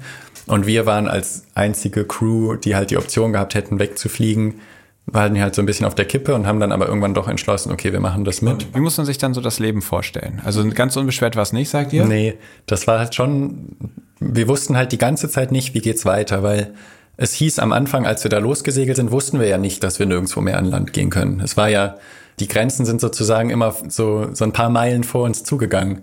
Also wir hatten am Anfang vor, wir, dass wir dann nochmal nach Sudan fahren, mit denen hatten wir schon Kontakt aufgenommen, das wäre auch gegangen und dann ein paar Tage bevor wir dann da angekommen sind, hieß es dann, nee, sorry, ihr könnt doch nicht rein. Also Grenze ist zu. Die Grenze ist euch. zu. Und die, die Segelboote wurden halt die ganze Zeit wie Frachtschiffe behandelt. Also es gab einfach kein Gesetz für Segler. Und deswegen ähm, hätte man halt ultra komplizierte Sachen und im Endeffekt ging es einfach nicht, an, an Land zu gehen für uns. Und gleichzeitig war diese große Gemeinschaft dann ja auch äh, ganz spannend. Stichwort die Kinder von dem Boot Polarwind. Ja, das war echt toll. Also einfach diese Community an sich, das hat uns so ein bisschen gestützt, halt, dass man auch ab und zu mal von eigenem Boot runter auf die anderen Boote drauf und mit den anderen essen und da sowas. Und einfach so Krisensitzungen, wie geht's jetzt weiter, dass man halt nicht nur zu viert war, sondern auch mehr Meinungen und auch mehr Know-how hatte, dass, ähm, dass man halt sich austauschen konnte. Oder das eine Boot hatte irgendwie keine Nudeln mehr, hat dann äh, Nudeln vom anderen Boot gekriegt. Oder wir waren das einzige Boot, was halt so einen Wassermacher an Bord hatte. Nee, die Wir waren zwei, gab's. zwei Boote. Genau, und die haben dann quasi die ganze Zeit durch Wasser für alle fünf Boote äh, gemacht. Und das war halt einfach super hilfreich. Und dann, ähm, genau, das Schönste war halt einfach diese, diese kleine Segelfamilie auf Polarwind, die halt auch mit ihren zwei kleinen Schulkindern auf, ähm, auf Weltreise sind und die ganze Zeit quasi Boatschooling, ähm, Homeschooling auf dem Boot machen.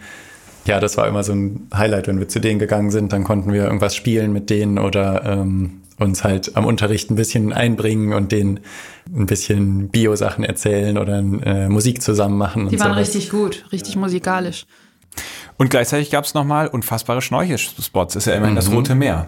Genau. Man, man fährt ja nicht alle Tage durchs Rote Meer. Ja, also das heißt, dafür gab es dann doch noch genug Zeit anzuhalten und diese Orte zu besuchen und wahrscheinlich dann ja auch komplett ohne, dass sie vom Tourismus überlaufen sind. Ja, genau. Das war der, der vielleicht der einzige Vorteil an der ganzen Corona-Sache, dass wir halt diese wahnsinnig krassen äh, Buchten und schönen Riffe und sowas ganz für uns alleine hatten. Also wir durften keinen Fuß an Land setzen, aber uns hat niemand verboten, das Boot zu verlassen. Und es ist halt keine Menschenseele da. Und wir haben dann in so Buchten geankert, wo viele Leute einfach viel Geld bezahlen zum Urlaub machen und wir waren dann einfach alleine da.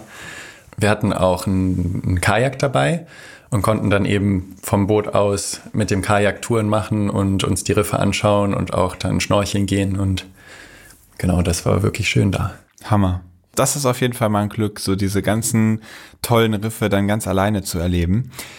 Habt ihr auch mal gegen die Maßnahmen verstoßen? Du hast schon eben gesagt, ihr habt euch einmal in dieser Marina an Land geschlichen, um einkaufen zu gehen.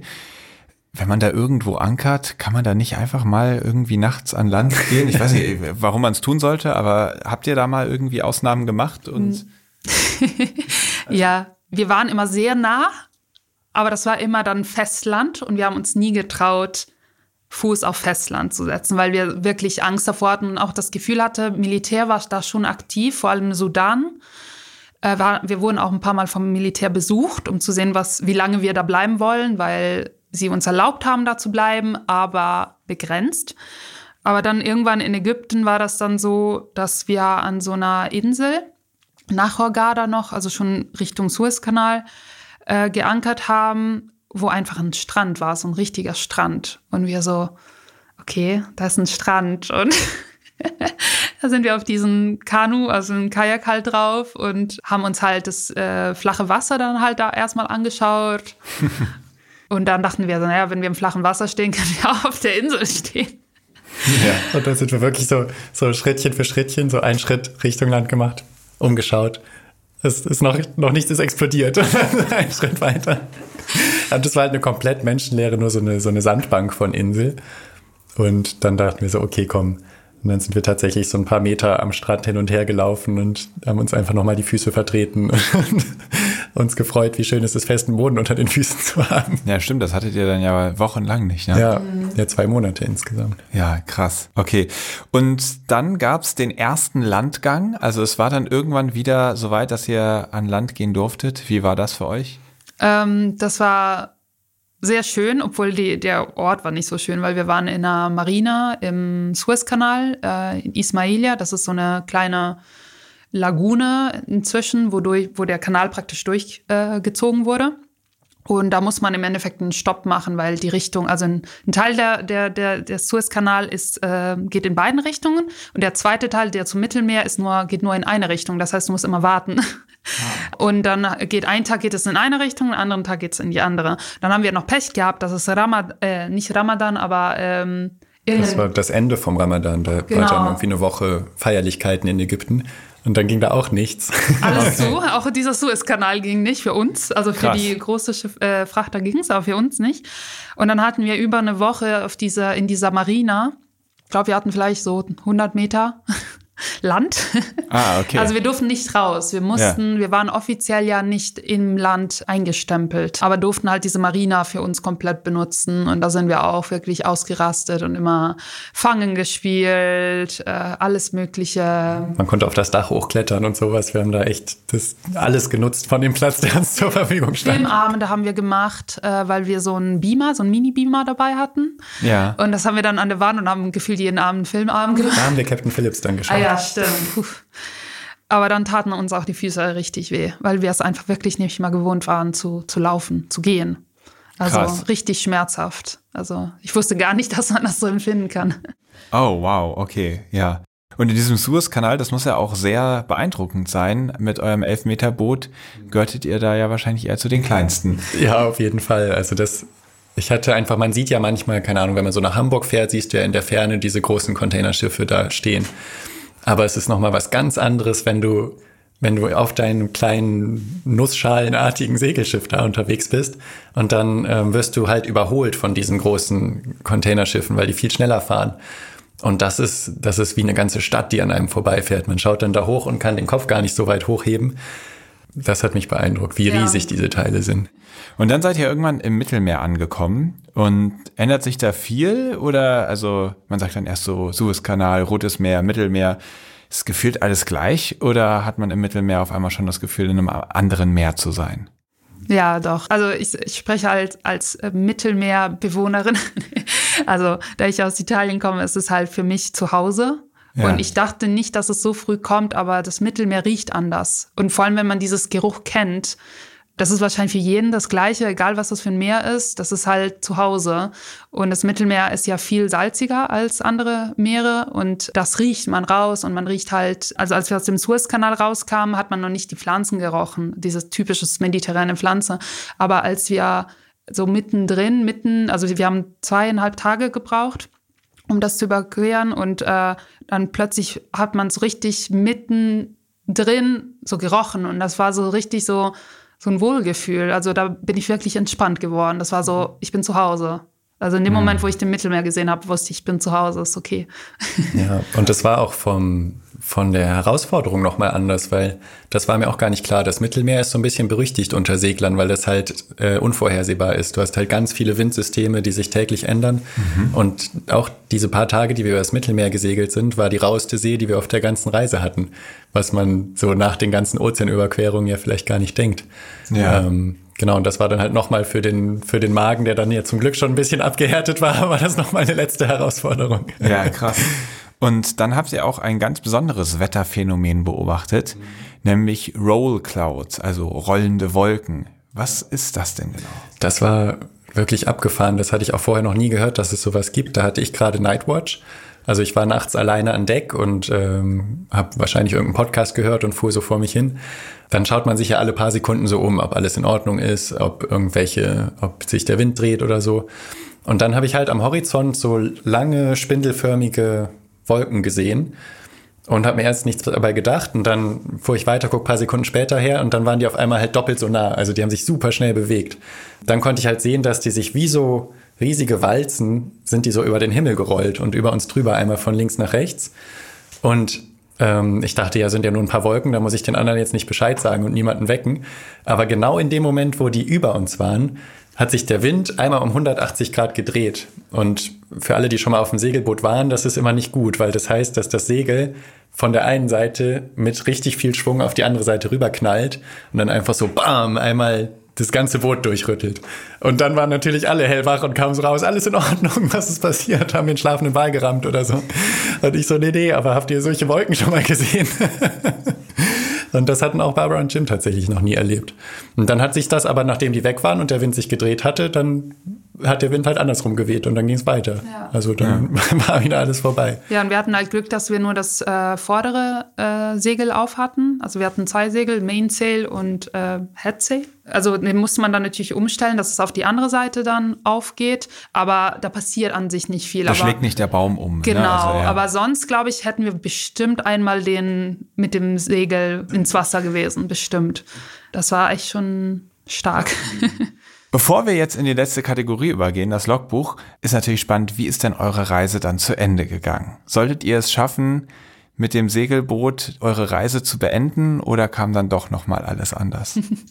Wir hatten äh, die Erlaubnis, in Zypern reinzukommen, sozusagen in, in Europa. Äh, muss man sagen, äh, weil wir auf einem amerikanischen äh, Segelboot waren, war das ein bisschen komplizierter, weil in Amerika war die Lage mit Covid nochmal schlimmer als mhm. in vielen europäischen Ländern. Und deswegen dachten die, da wir Amerikaner sind, sind wir gefährlich wegen Covid. Ja. deswegen wollte uns kein Land reinlassen. Aber Zypern war so nett und hat gesagt, ja, ihr könnt in die Marine. Ihr könnt dann hier erstmal eure Quarantäne machen. Also nochmal 14 Tage. Und dann sind wir angekommen und sobald wir da waren, hatten wir dann Internet haben wir gehabt wieder und dann haben wir sofort ähm, gesucht, wie wir es umgehen können, weil wir wirklich keine Lust mehr hatten und hatten überlegt, ob wir nicht weiter über Land, äh, also von Zypern dann nach, in die Türkei und dann über Land weiter zurück können, weil wir echt auch einfach keine Lust mehr hatten. Es war einfach sehr lange. Ja, und ähm, dann nochmal zwei Wochen im Hafen rumhängen, das war ja, keine richtige die, Option mehr für genau, uns. Genau, auch die besten Beziehungen, die man haben kann. Und wir hatten echt eine gute Beziehung mit Jim und Barbara, aber zweieinhalb Monate ununterbrochen mit so Spannung, das war einfach viel zu viel. Und wir wollten auch unsere Beziehung nicht kaputt machen. Und ich hatte das Gefühl, das passiert, wenn wir nochmal zwei Wochen auf so engen Raum aufeinander sitzen müssen. Ja. Äh, und dann kam plötzlich tatsächlich von der amerikanischen Botschaft die Info, weil wir hatten auch alle Botschaften informiert, dass wir auf hoher See, also überqueren und nicht an Land können und so, kam die Info für Jim und Barbara, dass sie über Frankfurt von Zypern nach Seattle fliegen können, also wo sie herkommen. Und wir so, hey, warum kriegt ihr die Nachricht, aber wir nicht von der deutschen Botschaft? Ja. Weil die uns gesagt haben, ihr müsst noch zwei Wochen warten, weil äh, erst dann die Flüge fliegen. Und, ähm, und dann haben wir tatsächlich einfach gebucht nach Frankfurt. Wir sind dann tatsächlich geflogen. Okay, aber ja, stell dir mal vor, ihr wärt dann durch die Länder gereist und hättet in jedem Land wieder zwei Wochen Quarantäne. Ja, genau, das war ja. nämlich die. Ja, in dem Moment waren die Landgrenzen einfach zu. Also wir hätten ja. dann noch die Option gehabt, nach der Quarantäne im Hafen noch länger in Zypern zu bleiben. Aber genau, dann war irgendwann schnell entschlossen, okay. Das reicht auch. Irgendwann muss man aufgeben. Ja. Wir kommen jetzt in die nächste Kategorie und zwar das Logbuch. Logbucheintrag. Da würde mich jetzt interessieren, wie war es denn dann für euch wieder anzukommen und ein, in Anführungszeichen, normales Leben zu führen nach drei Jahren Reise? Ja, da war ja die Reise unsere Normalität. Also ich hatte gar nicht das Gefühl, jetzt ins normale Leben zurückzukommen, sondern das war dann einfach ein völlig neuer Step. Also äh, wir sind auch völlig unvorbereitet irgendwie angekommen. Wir hatten gar nicht uns um wenig gekümmert. Also wir hatten uns einen Studienplatz schon beworben, aber sonst nichts. Und als wir dann angekommen sind in Deutschland, haben wir dann erfahren, dass man sowas wie äh, Krankenversicherung am besten schon drei Monate vorher beantragt hätte oder sowas wie ähm, wir wollten dann äh, Hartz IV beantragen, weil unser Job über den Sommer, den wir eigentlich hätten machen wollen, äh, durch Corona ausgefallen ist. Und auch das hätte man im besten Fall drei Monate vorher beantragen sollen. Also wir sind dann halt wirklich so vom, von diesem Bootleben so in diese deutsche Bürokratie wieder reingescheppert und das war schon abgefahren. Also wir haben die ersten zwei Wochen wirklich nur Bürokratie gemacht. Also wir sind wirklich zu nichts. Ich, ich weiß auch nicht, wann wir die erste Geschichte wieder erzählt haben. Ich habe keine Erinnerung von den ersten Monaten, dass wir überhaupt was von unserer Erfahrung erzählt haben. Also es kam viel später, als wir tatsächlich hier in Marburg angekommen sind dass wir so wirklich das Gefühl hatten, okay, wir sind tatsächlich angekommen. Und okay, das ist halt, es war auch spannend dann natürlich, weil wir mit dem Studium wieder angefangen haben. Und das war dann eine neue Erfahrung. Und mit dieser Erf neuen Erfahrung mussten wir auch irgendwie so einen Strich machen von der alten. Also nicht unbedingt, wir, wir haben es bis dahin einfach so in der Schublade gelegt. Oh, mhm. Weltreise vorbei, äh, jetzt geht das Leben weiter. Und hier hatten wir erst die Möglichkeit, wieder darüber nachzudenken. Und es sind auch wieder so ganz viele Momente wieder aufgetaucht, die wir einfach weggepackt hatten. Hm. Ich weiß noch, einer der ersten Eindrücke, die mir so im Kopf geblieben ist, so. ist, wo wir, ähm, wir sind ja in Frankfurt angekommen und dann von da mit dem Zug äh, zu meinen Eltern nach Leverkusen nach Hause gefahren. Wir sind in diesen ICE eingestiegen und haben uns so umgeschaut und dachten so, hier gibt's Teppichboden im Zug. Wir müssen wieder zurück in Deutschland sein. Und es gibt WLAN, der funktioniert, ja. was ich jetzt anders sagen würde, aber ja. und er ist super schnell. Krass, ja, krass, krass. Wie hat euch denn diese Reise verändert? Also, ich finde, jetzt, ihr habt ja gerade schon gesagt, ihr seid in Marburg. Vielleicht kann man ja jetzt auch mal lüften, woher wir uns kennen. Wir sind mittlerweile sehr gut befreundet, aber wir haben uns kennengelernt, weil ihr super engagiert seid. Ihr engagiert euch hier in der Fachschaft, ihr macht ganz viel und unter anderem habt ihr mal einen Vortrag organisiert, den ich hier für die Fachschaft gehalten habe. Und ich weiß noch, in einem der Vorbereitungsgespräche kam dann irgendwie raus, dass ihr diese Reise gemacht habt. Und ich fand das dann so, so spannend, dass ich gesagt habe, ey, wir müssen unbedingt mal zusammen irgendwie eine Wanderung machen oder sowas. Und die erzählt mir davon. Ich will das einfach wissen. Ich meine, wer diesen Podcast und mich kennt, der weiß, ich bin einfach neugierig und liebe es, solche Geschichten einzusammeln. Und das war mir dann schon klar, dass bei euch da so eine Geschichte schlummert. Und dann haben wir uns verabredet und dann festgestellt, dass wir schräg gegenüber voneinander wohnen ähm, was sehr lustig war. Mittlerweile sind wir auch ganz gut befreundet und sehen uns sehr häufig und deswegen meine ich auch wirklich so ein bisschen einordnen zu können, wie ihr seid und einerseits wirklich super, super engagiert, aber ihr seid für mich auch, ja, ganz besondere Menschen, die ich so sonst selten kenne. Also wer in eure Wohnung geht, der merkt schon, das ist keine klassische deutsche Wohnung. Also zum Beispiel der Essenstisch, der ist nur 40 Zentimeter hoch und man sitzt auf dem Boden, wenn man dort was isst wenn man dort überhaupt rein kann. Denn ganz häufig äh, sind eure Zimmer auch einfach von Gästen belegt, die teilweise Wochen oder Monate lang bei euch ähm, einquartiert sind. Also ich habe schon das Gefühl, irgendwie ihr habt da sehr extrem viel mitgenommen an neuen Konzepten, an auch einfach diese Gastfreundschaft, die euch ausmacht. Jetzt habe ich die Frage selbst schon äh, viel beantwortet, aber auch einfach, weil ich es ganz toll finde. Vielleicht könnt ihr da noch ergänzen, wenn ihr, wenn ihr sagt, da gibt es vielleicht noch weitere Sachen, die euch von denjenigen unterscheidet, die ihr vor der Reise wart? Das hast du auf jeden Fall gut zusammengefasst. ja, ich glaube, wir sind auf jeden Fall, wir waren, glaube ich, auch vor der Reise immer, immer sehr so offen, was so Multikulti und auch einfach immer Menschen um uns haben wollen. Aber ich glaube, genau, wir sind noch mal entspannter geworden und auch das kommt immer gut an an anderen Menschen, dass sich Menschen auch sehr wohl bei uns fühlen und auch gerne auch bei uns sind. Mhm. Also ich habe oft das Gefühl, dass wir für viele Menschen so wie, wie ein Anker, also so ein, so, ein, so ein Zuhause sind, auch wenn wir immer woanders sind. Und ich mag einfach so zu sein. Also ich mag einfach dieses, diese Sicherheit anderen Menschen, obwohl wir eigentlich in so nicht sicheren Momente im Leben waren, dass wir selber so sicher sein, sicher uns fühlen in uns und ähm, ja und vielleicht auch so eine Ruhe und Sicherheit genau. ausstrahlt, ja. Ja, und wir wollen auch einfach ein bisschen zurückgeben von dieser unglaublich krassen Gastfreundschaft, die wir unterwegs erlebt haben. Ja. Und das ist mir einfach so ein Bedürfnis halt, gerade wenn ich jetzt irgendwelche Radreisenden, die hier vorbeifahren, ab und zu sieht man ja welche, dann will ich immer direkt hingehen und sagen, hey, willst du nicht bei uns übernachten? um so ein bisschen, ja, um so, um so ein bisschen diesen, diesen iranischen Gastfreundschaftsvibe nach Deutschland zu holen.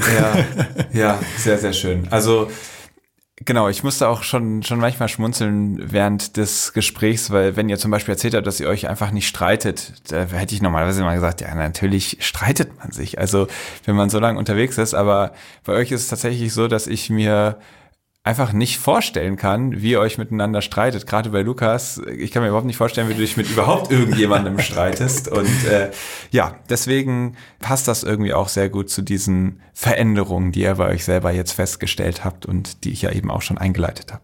Wir kommen jetzt mal in die letzte Kategorie, Ebbe oder Flut. Ebbe oder Flut. Sturm oder Flaute? Beim Segeln lieber Flaute. Eigentlich hätte man doch gerade da den Sturm vielleicht ja, vonnöten. Genau, ich dachte auch, dass du das sagst. Also Sturm nicht. Ich glaube nie, vor allem wegen Seekrankheit. So richtig ja. haben wir es ja noch nie erlebt, muss man dazu sagen. Also wäre mal interessant, aber Sturm würde ich lieber auch vom Land aus sehen, weil Sturm okay. ist schon cool. Also doch eher Flaute. Ja. Über das Meer segeln oder im Meer tauchen? Oh, ich würde sagen tauchen. Also ja, doch. beides ist richtig cool, aber tauchen ist schon noch mal cooler. Wir sind immer noch eher Taucher als Segler. Mittelmeer oder Indischer Ozean? Mittelmeer. Mittelmeer. Eigenen Fisch fangen oder vegan segeln? Immer noch vegan. Ja, wir persönlich auf jeden Fall. Unser Captain hat zwischendurch ein bisschen geangelt. Finde ich auf jeden Fall okay. Also ich finde, es ist eigentlich eine ganz coole Idee, sich so ernähren zu können unterwegs, aber ich finde Fische einfach so viel schöner lebendig anzuschauen, als tot auf dem Teller liegen zu haben. Deswegen. Ja, und es war praktisch für die, dass wir es nicht gegessen haben, weil ganz oft äh, kannst du in einer Vergiftung holen bei einigen Fischen. Und dann konnten wir immer schauen, dass sie sich nicht vergiften. Ja, so wären immer nur zwei von den vier vergiftet gewesen. Der größte Irrtum über das Segeln ist, dass es so ein befreiendes Gefühl ist. Also, dass man frei ist. Ist man nicht? Ich hatte nicht das Gefühl, dass ich frei bin. Das hatte ich auf der Fahrradtour viel mehr. Okay. Weil man ist begrenzt auf dein Boot. Klar, du bist auf hoher See, aber du musst immer, wo immer du hinreist, musst du halt dich anmelden, registrieren. Und okay. äh, ich habe mich nicht so frei gefühlt wie auf dem Fahrrad. Ja. Mhm. ja. Diese Bürokratie ist einfach, das hätte ich nicht gedacht. Was wir durch das Meer gelernt haben, ich habe gelernt, ich bin immer sehr schnell alles. Ich muss alles sehr schnell erledigen und ich kann halt auf See nicht alles schnell erledigen, weil das hat seine eigene Zeit. Muss man einfach akzeptieren. Okay, also Ruhe und Gelassenheit. Genau, ja. Lukas, das musstest du nicht lernen, glaube ich. nee. Das ist schon in Ordnung. Oh, man hat so viel gelernt. Ich finde es schwierig, sich auf du einen hast Knoten gelernt. Ich habe richtig viele Knoten gelernt, das macht mir auch mega viel Spaß. das ist ein Skill, muss man sagen, nicht nur beim Segeln. Ja. Unser größter Erfolg ist? Ja, dass wir uns einfach trotz dieser ganzen Corona-Krise, die da völlig unvorhergesehen über uns hereingebrochen ist, trotzdem zu viert so gut verstanden haben die ganze Zeit. Mhm. Und dass das, mhm. also das rechne ich allen vier von uns mega hoch an, dass das so gut geklappt hat bis zum Ende. Mhm. Wenn ihr euch jetzt für 24 Stunden an einen Ort eurer Wahl beamen könntet, wohin wird es für die nächsten 24 Stunden gehen? Ihr habt ja viel gesehen. Ich wäre wieder auf Tioman mit den Meeresschildkröten und den. Oder halt, wenn es um Segeln geht, dann wäre ich wieder in diesem Moment äh, mit den Delfinen und den Meeresleuchten. Okay. Ja, aber ihr dürft euch frei aussuchen. Also wir können auch Theoman aus der ersten Folge nehmen oder irgendwas, was noch gar nicht besprochen wurde. Stimmt, was vielleicht was, wo wir noch nie waren. Ich hatte super viel Spaß, mal die pazifischen Inseln zu sehen. Weil da haben uns Barbara und Jim, die sind ja daher gekommen auf ihrer Weltumsegelung. Ja. Und die haben immer so viel davon geschwärmt, wie unglaublich toll das da ist. Und da will ich auf jeden Fall irgendwann mal hin. Hm. Vielleicht die nächsten 24 Stunden. Sehr schön. Ich wünsche euch sehr, dass ihr diese Orte auch mal entdecken könnt, dass es vielleicht auch noch mal mit dem Segelboot dorthin geht für euch. Vielen lieben Dank, dass ihr euch jetzt noch ein zweites Mal, wir haben heute Morgen wirklich eine Marathon-Session hingelegt habt, die Zeit genommen habt für dieses Gespräch. Ich fand es extrem wertvoll und das Schöne daran ist ja, dass ihr damit etwas vorgemacht habt, was jeder und jede von uns ganz einfach nachmachen kann. Das ist niedrigschwellig. Vielen Dank, dass ihr das mit uns geteilt habt und ja, ich freue mich auf viele weitere eurer Geschichten. Ihr werdet mir privat wahrscheinlich viel davon erzählen. Wer weiß, vielleicht, wenn ihr noch mal was an den Meeren macht, dann vielleicht auch noch mal in diesem Podcast. Ich wünsche euch auf jeden Fall ganz viel Glück und Spaß bei dem, was in Zukunft ansteht. Dankeschön. Dir auch. Dankeschön. Dass du ganz viele coole Menschen weiter interviewen kannst. Ja, und an alle anderen, geht einfach mal segeln. Und schnorcheln.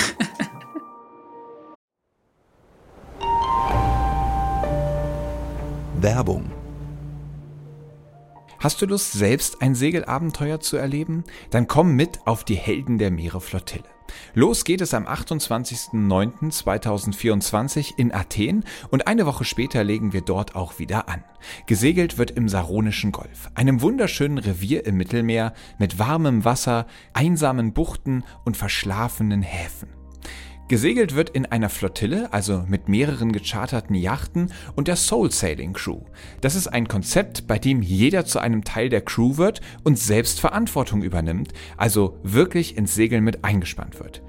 Vorerfahrung brauchst du aber keine, denn dafür gibt es die Skipper, die genau wissen, was sie tun und dir im Laufe dieses Turns beibringen, wie du segeln kannst.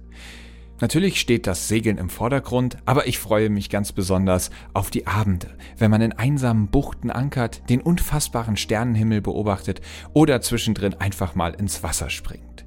Wenn du Lust hast, dabei zu sein, dann schreib mir eine E-Mail an chris at blue-awareness.com oder schau mal auf www.helden-der-meere.com vorbei.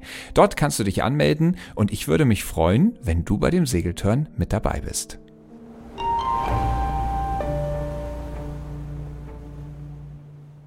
Das waren Elis Martinelli und Lukas Werner. Und wieder mal geht eine Abenteuergeschichte zu Ende, die mich komplett gepackt hat. Und was bei dieser Reise so ganz besonders ist, die beiden waren vorher keine Ausnahme Radsportler und sie waren auch nicht außergewöhnlich reich, sondern sie haben sich einfach entschieden, loszufahren. Und auch wenn das wirklich eine extreme Reise geworden ist, wer nimmt sich schon so viel Zeit, wer ist schon so mutig, wirklich so weit ins Unbekannte vorzudringen, ist es doch etwas, was uns doch wirklich ein Beispiel dafür ist, was alles möglich ist, wenn man einfach mal loslegt und macht. Das haben die beiden jedenfalls getan. Und was daraus geworden ist, Tja, das haben wir in den letzten beiden Folgen gehört. Ein fantastisches Abenteuer. Und wenn ihr Lust habt, darüber noch mehr zu hören, dann kann ich euch nochmal ans Herz legen, euch auch ihre Vorträge anzuhören. Im Mai werden die beiden drei Vorträge zu ihrer Reise halten. Die könnt ihr euch entweder live in Marburg anhören oder ihr könnt sie euch online streamen. Ich freue mich riesig drauf und wenn irgendwie möglich, werde ich auf jeden Fall live vor Ort dabei sein. Alle nötigen Infos findet ihr in den Show Notes. Und eine zweite Veranstaltung, die schon nächste Woche am 3. Mai stattfindet, ist der Live-Podcast mit Christine Figener. Die Meeresbiologin kennt ihr ja schon aus diesem Podcast und auch ihre Liebe für die Meeresschildkröten. Sie hat ihren Lieblingstieren mittlerweile auch ein Buch gewidmet, was an diesem Abend vorgestellt wird und natürlich sprechen wir über ihr Naturschutzprojekt und die Meeresschildkröten insgesamt.